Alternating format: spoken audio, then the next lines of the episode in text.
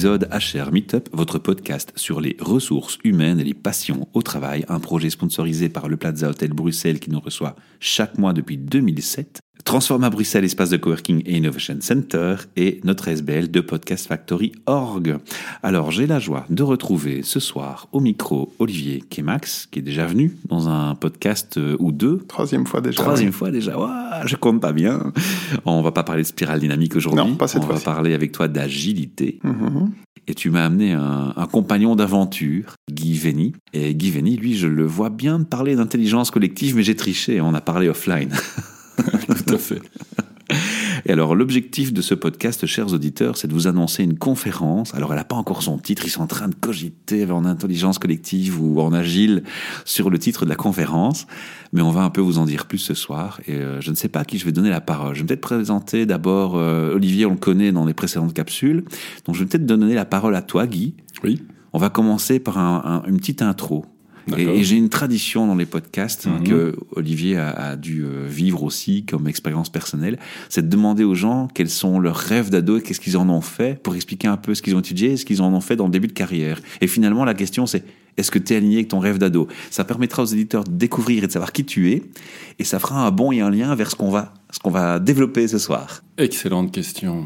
En fait, euh, la découverte de ce que j'avais envie de faire est arrivée en, en humanité, en sciences sociales. J'ai fait des sciences sociales ici à Bruxelles. Et moi, ce qui m'a vraiment euh, passionné, c'est euh, de vouloir transformer, euh, transformer la planète, transformer le monde. Je savais pas trop comment, mais en tout cas, c'était ça. Et puis, j'ai fait des études en communication sociale, spécifiquement en image de marque, relations publiques, image de marque en disant bon ben l'image de marque c'est la communication interne, c'est la communication externe.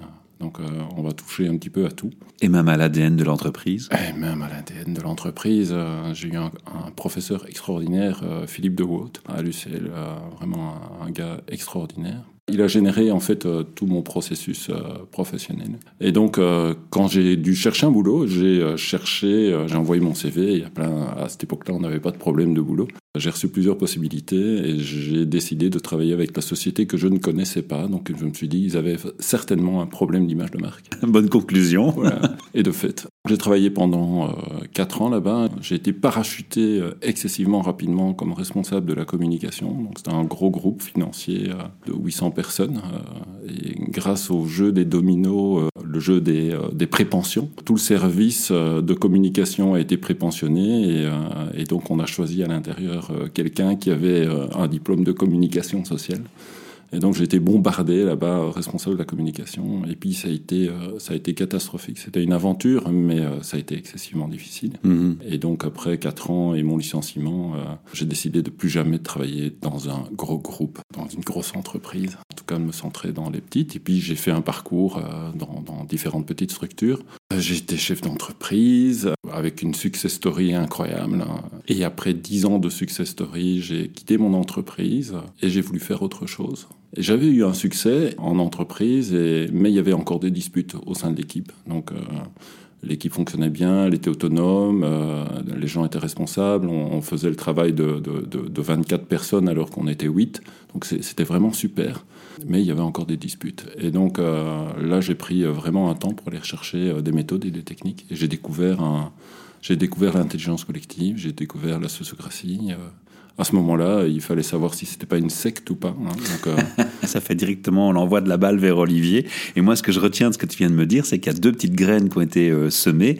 Une graine d'alignement avec ta passion, parce que finalement, ce que tu as fait, ça a toujours été de l'humain et de la com, Exact. si je t'ai bien écouté. tout à fait. Et la deuxième petite graine, c'est l'intelligence collective, dont tu as déjà mentionné le terme dans tes aventures. On va parler d'un événement, on l'a mentionné, c'est une conférence qui est organisée par qui? Olivier, Guy? Co-organisé, on est tous les deux à la manœuvre. Alors en tant qu'indépendant, chacun avec votre société, votre structure de votre côté, ou c'est un partenariat? C'est surtout deux postures individuelles et c'est avec cette idée qu'on avait envie de jouer. Guy euh, arrive avec une posture de sociocrate et je sais que tu n'aimes pas ce mot Guy parce qu'il est très limitatif mais euh, et dans, dans mon cas je débarque avec une autre expérience, une autre posture qui est celle d'un agiliste, d'un coach agile et euh, l'idée avec laquelle on avait envie de jouer c'est de mettre ces deux démarches qui partagent une intention commune en parallèle avec une question un peu provocante. Je me souviens plus de la question, de l'intitulé exact de, de, de cet événement mais c'est quelque chose qui est de l'ordre de sociocratie ou agilité quand on est animé par une envie de transition par quel bout prend-on les choses Et est-ce que ces deux scénarios s'opposent? Est-ce qu'ils sont complémentaires? Est-ce qu'il y a un scénario qui est plus adapté dans une situation ou dans l'autre?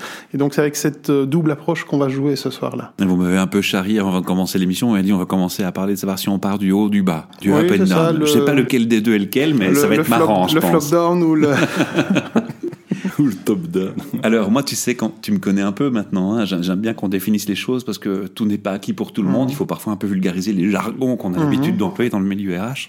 Sociocratie, j'invite les gens à écouter ta première mhm. intervention où tu expliques la sociocratie très très bien, donc on va pas répéter ça. Par contre, les deux thèmes qui, qui concernent la conférence, j'aimerais quand même bien qu'on refasse une mise à jour, une mise à plat de la définition.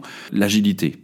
Il y, a, il y, a, deux dimensions dans l'agilité. Je pense qu'il y a d'abord une intention, euh, et puis cette intention peut se concrétiser, si on veut, par euh, une méthode, un canevas, un framework, euh, une façon de se mettre en mouvement.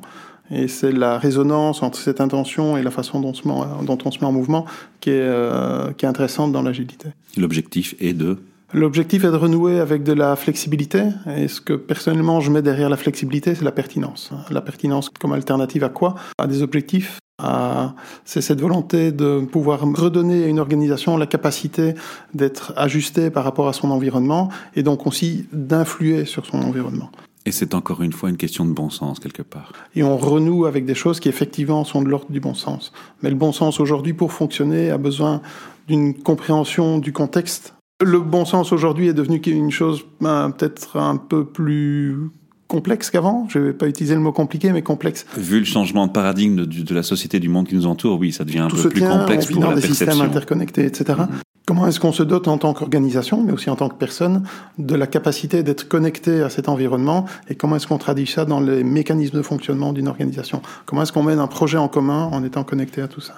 Alors, je vais, je vais faire le même exercice avec Guy. Hein. Il me voit déjà arriver sur mes grands chevaux. Intelligence collective. L'intelligence collective. Alors, il y a évidemment autant de définitions que de personnes qui s'en occupent. Je dirais la chose suivante, c'est que mettre de l'intelligence collective au sein d'une organisation, c'est de faire en sorte d'arriver à faire en sorte que l'organisation fonctionne en bonne intelligence. Et ça, ça demande un sérieux travail parce qu'on est, euh, on est rempli de croyances, on est rempli d'automatismes, on est formaté. Et quelque part, tu parlais de bon sens euh, avec, euh, avec Olivier. Ici, c'est remettre du bon sens dans les attitudes, les comportements, les manières de, de, de, dialoguer, de parler, de s'écouter. On va vraiment à la, à la base de la base. On réapprend. Enfin, j'ai l'impression souvent que je réapprends aux gens à parler, à communiquer. C'est la clé, hein, la communication. Ouais, exactement. Et la clé, c'est la communication, la confiance et l'authenticité.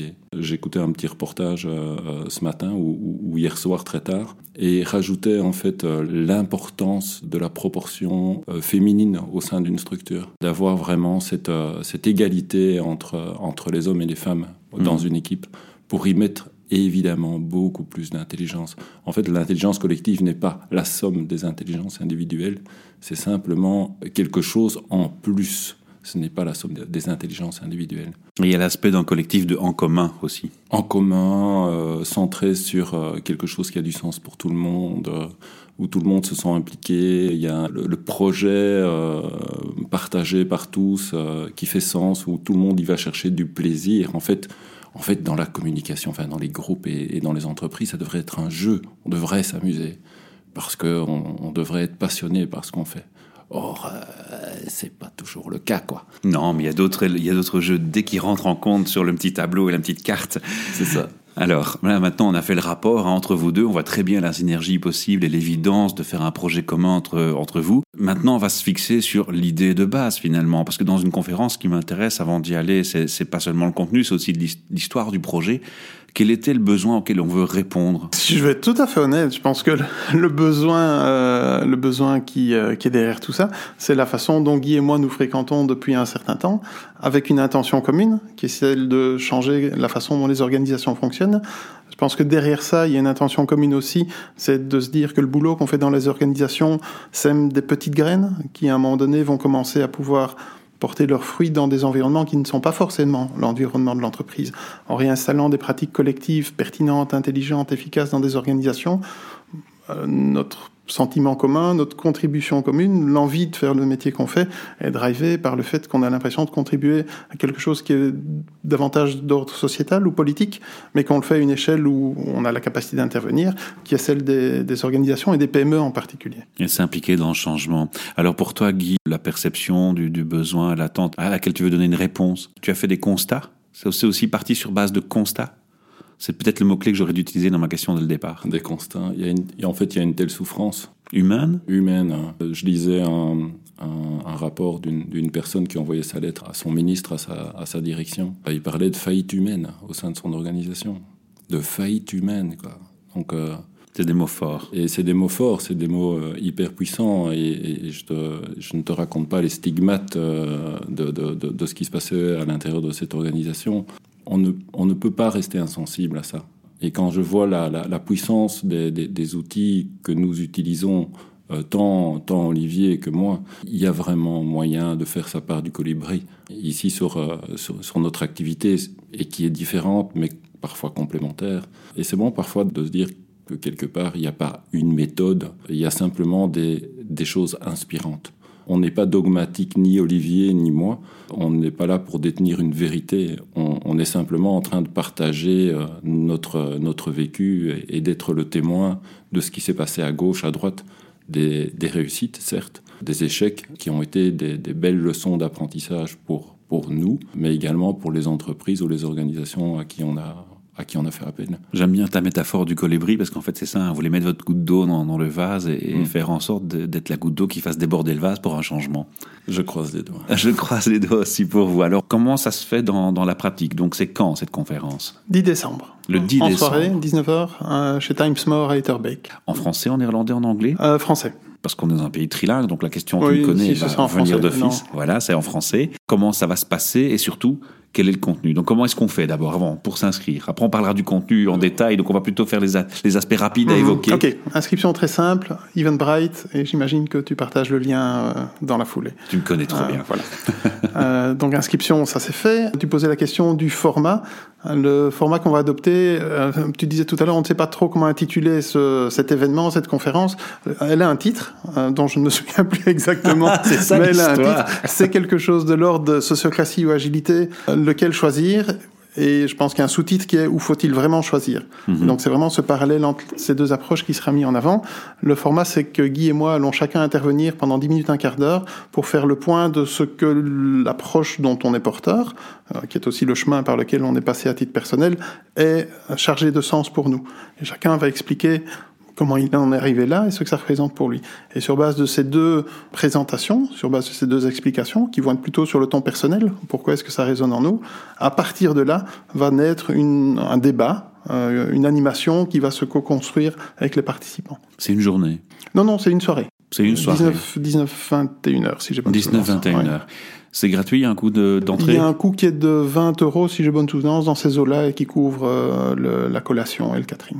À partir de quel moment tu auras le sentiment que tu as réussi ta soirée? Alors, quand on utilise des mots comme sociocratie, intelligence collective, agilité, etc., on embarque de facto déjà toute une série de clichés, de préjugés, souvent d'expériences aussi. Pas mal d'entreprises ont déjà fait l'expérience de ce type de pratique d'une façon ou d'une autre. Souvent, ces expériences ont été menées d'une manière parfois un peu technique ou instrumentalisante, avec des intentions pas forcément Et je pense que l'enjeu dans la présentation qu'on va faire, dans cette animation et dans la, dynamique qui va s'installer avec la, la différence entre les deux postures, c'est de pouvoir sortir de ces canevas, ces approches, ces outils. Hein, quand on s'intéresse à l'intelligence collective, au coaching ou ce genre de choses, on veut des outils. Sortir de là et vraiment aller se connecter à l'intention. Et finalement, c'est un, petit peu ce que tu disais tout à l'heure, Guy, quand on est connecté à cette intention, qu'on le prenne par le milieu, par le haut, par le bas, en mode agile, en mode sociocrate, en mode euh, ULAB, en mode euh, whatever, euh, mais finalement l'intention est là et, on peut se mettre en mouvement dans une certaine direction. Et euh, l'expérience me montre aussi qu'en fait, quand on démarre, on peut démarrer avec euh, les meilleurs postulats du monde.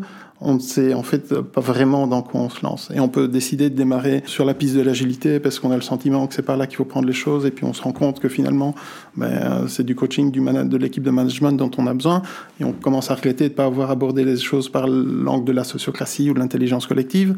Mais si on avait démarré par là, on aurait sans doute regretté de ne pas avoir démarré avec l'agilité. Finalement, il y, a, une espèce de convergence de ces faisceaux vers une intention centrale qui est l'intention de la transition dont, qui, nous, qui nous intéresse tous, c'est cette transition dont tout le monde parle. Alors Guy, par rapport à toi, avec ta vision intelligence collective, le scénario idéal de la conclusion de cette soirée Moi, j'aime pas aller à une conférence et d'aller écouter quelqu'un et de ne pas avoir l'occasion d'être présent et d'être participant. Et donc, euh, je suis, euh, je suis un grand partisan de la, du surf et du travail sans filet.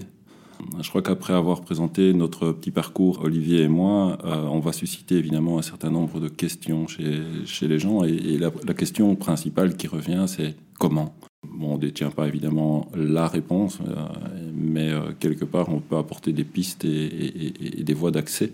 L'idée, c'est d'être inspirant. D'être inspirant, exactement. C'est quelque chose que j'entends beaucoup dire ces temps-ci. Mais oui, mais c'est vraiment ça, c'est vraiment ça. Les gens ont besoin de ça, en fait. Oui, ils ont besoin de rêver. Ils ont besoin de se dire c'est possible et qu'il faut parfois pas grand chose pour se lancer dans une aventure, mais euh, en tout cas aller chercher euh, les, euh, les, questionnements des participants pour pouvoir y répondre et, que chacun y trouve son compte.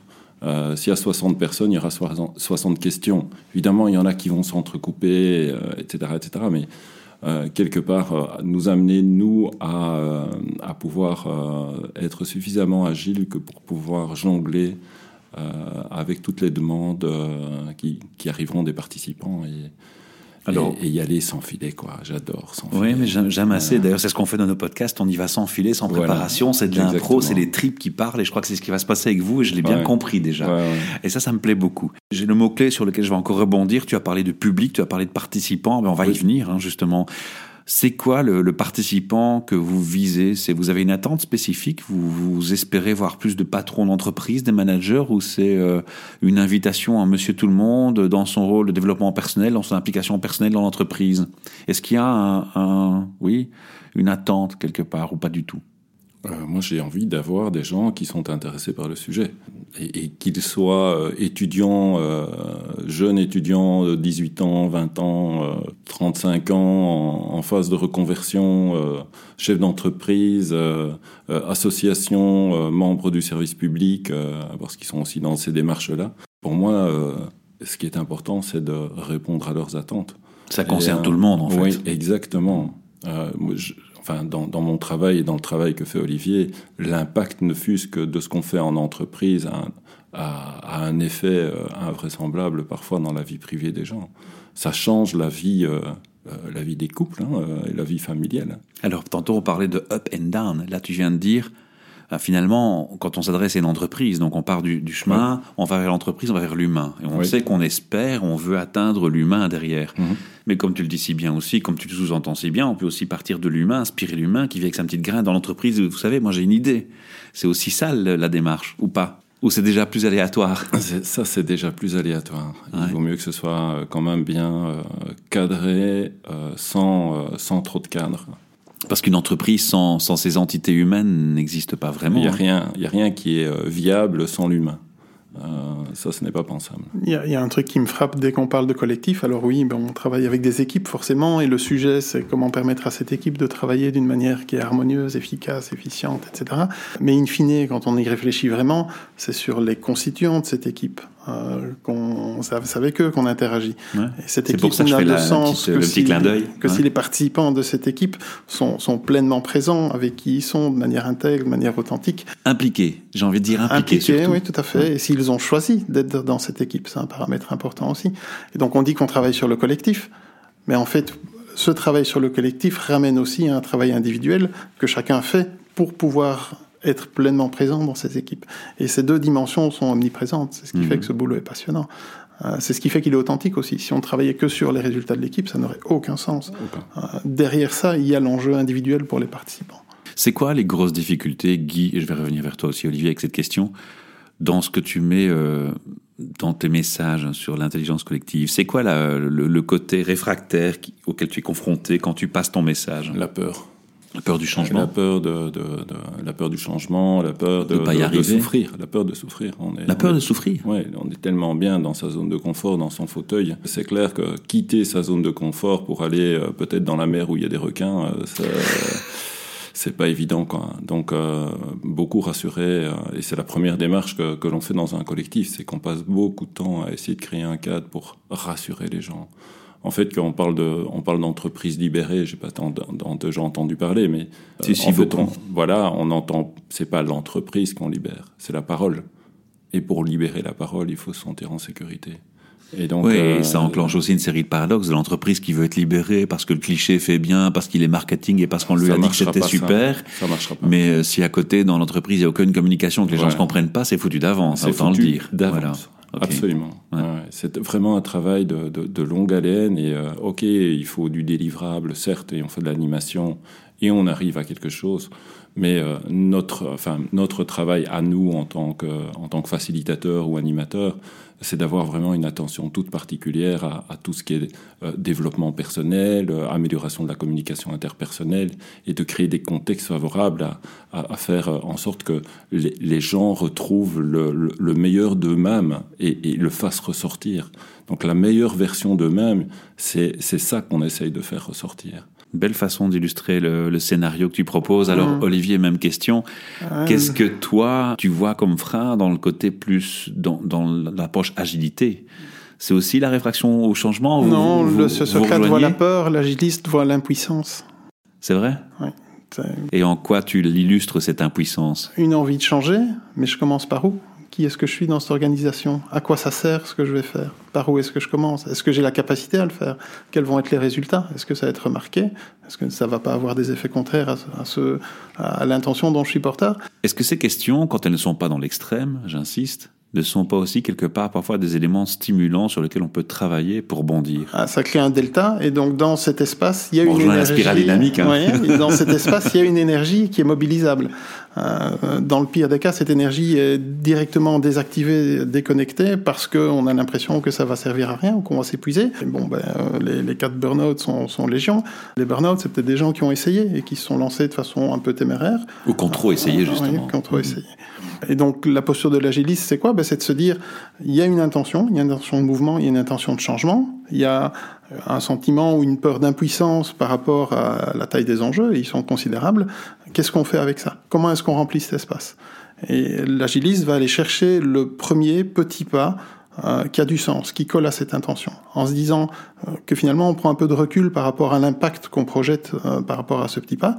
Le petit pas lui-même est important, il nous met en mouvement. travaillons sur ce pas. Il nous, il, nous, il nous montre le chemin. Et faisons ce petit pas et donnons-nous le temps de voir ce qui va se passer quand ce petit pas aurait été fait. Quand je t'entends, j'ai l'impression d'entendre quelqu'un qui m'explique l'approche Lean, en fait. Euh, Lean et agilité sont, sont, sont, cousins. Oui, on fait, un petit rappel mmh, ça. Alors la question qui, qui, va me venir ensuite, et puis après on va faire les rappels de, des, grands, des grands points importants pour cet événement, parce qu'on retient souvent l'expert en communication, me le confiera, le début et la fin. Hein la question qui va me venir maintenant, c'est le futur. Vous le voyez comment Après cette conférence, c'est quoi l'objectif? Est-ce qu'elle va se répéter? Ou est-ce qu'elle est une ouverture euh, à des conférences en entreprise? Vous avez déjà pensé à ce futur du, du projet? Ou c'est encore trop tôt pour en envisager Entre ce qui se passe aujourd'hui et ce qui se passait il y a cinq ans, on est vraiment dans, dans un autre monde. Mhm. Aujourd'hui, les entreprises attendent des témoignages, euh, euh, les gens qui bougent succèdent, se succèdent les unes après les autres. Euh, j'étais encore une conférence là à Wavre, on était bien 250 à être intéressés par le sujet. C'est pas moi qui étais conférencier, mais voilà, le sujet est vraiment, vraiment au cœur de l'actualité parce que les problèmes sont vraiment là, à côté. Et donc justement, Ça, ça, ouvre des portes. Exactement, tout le temps. Et, euh, et, je suis bien content de, de, passer beaucoup de temps à former des jeunes padawans là pour l'instant, parce que je n'ai malheureusement que deux mains. Et je sais pas que le marché, euh, euh, mais en tout cas le potentiel euh, augmente euh, de plus en plus. Et je suis excessivement optimiste pour l'avenir, parce que chaque fois qu'il y a une entreprise ou une organisation qui fait un pas en avant dans ce sens, il montre le chemin pour d'autres. Mais dis-moi, mon jeune Guy, le futur, anticipé déjà, tu l'as? Tout à fait. Donc ça va se concrétiser par des, des événements vers les entreprises aussi. J'imagine que c'est quand même un public que vous voulez joindre dans le cœur même des, des sociétés, non? En, fait, on l'est déjà. C'est plus, oui, on, est, dedans. C'est plus de l'ordre du clin d'œil et de l'envie de mettre en parallèle de deux approches qui souvent sont opposées ou perçues comme étant deux alternatives et de se dire mais finalement allons chercher ensemble ce qui est en commun dans cette double démarche. Comment est-ce qu'avec un peu d'agilité, un sociocrate ou quelqu'un qui mise sur l'intelligence collective peut faciliter sa mise en mouvement ou comment quelqu'un qui abordait les choses par l'angle agile peut se connecter à une intention un peu plus globale, une vision un peu plus globale que simplement l'exécution d'un projet. Et c'est pas dans ce podcast que vous aurez la réponse, lequel va avant l'autre. Il faudra aller à la conférence pour échanger. peut-être qu'on n'a pas la réponse nous-mêmes. Il y a, des, euh, des, gens qui s'intéressent à l'intelligence collective et puis euh, qui ont vraiment du potentiel. Et puis, euh, bon, je les envoie vers l'agilité parce que quelque part dans leur réseau, c'est ça qui, c'est ça qui émerge et ils font le mariage des deux. D'un autre côté, il faut l'illustrer, vous êtes complémentaires. Ben, on est assez complémentaires. je forme des, des, des, des coachs agiles en, gouvernance participative. Et ça fait bras de levier par rapport à leur activité au sein de leur organisation. Automatiquement, euh, euh, allez Olivier, c'est... Euh, de, la même façon qu'il y a des agilistes qui découvrent la méthode et qui sont charmés par l'efficacité qu'elle apporte, l'intégrité, l'authenticité que ça permet dans les équipes, et puis qui se rendent compte en commençant à installer ce genre de pratique qu'elle participe de facto à un mouvement qui est beaucoup plus large. Mhm. C'est sympa d'entendre ça. Alors, on va faire le rappel. Le lieu, euh, Times More, Etterbeek. La date 10 décembre. De quelle heure à quelle heure? 19-21h. Où je m'inscris? Eventbrite, le lien qui est sous le podcast, j'imagine. Qu'on va diffuser. C'est bien fait comme ça. Alors moi, je, voudrais quand même encore passer un message aux auditeurs. Vous entendez la passion et le plaisir et le sourire au micro, j'en suis mhm. persuadé. Mais ce que vous ne voyez pas, c'est les petits regards, la gentillesse, l'énergie et la pêche qu'il y a ici. Elle est phénoménale. Mhm. Alors si vous avez envie de vivre cette même pêche, ben, il suffit de faire une chose, hein, vous inscrire. Et voilà. C'est bien dit. Hein Merci Michel. Voilà. On se retrouve pour de prochains podcasts. Et si vous aussi vous avez envie de venir à mon micro, partager vos passions, votre énergie et, et vos thèmes RH avec moi au micro, ben, envoyez-moi un petit mail et inscrivez-vous ici une fois par mois au Plaza. On reçoit les gens et et on vous accueille dans un palace avec une grande joie. Et aussi, on a une ASBL qu'on a créée, et donc euh, on peut faire des donations vers notre ASBL, et ça nous permettra de faire grandir nos projets, parce qu'on a plein de petites et grosses idées dans des boîtes qui traînent derrière et qu'on attend de faire développer, pousser. Voilà, si chaque auditeur paye un petit euro pour un podcast qu'il écoute, croyez-moi je peux faire plein de choses magiques. voilà, à bientôt à tous, merci.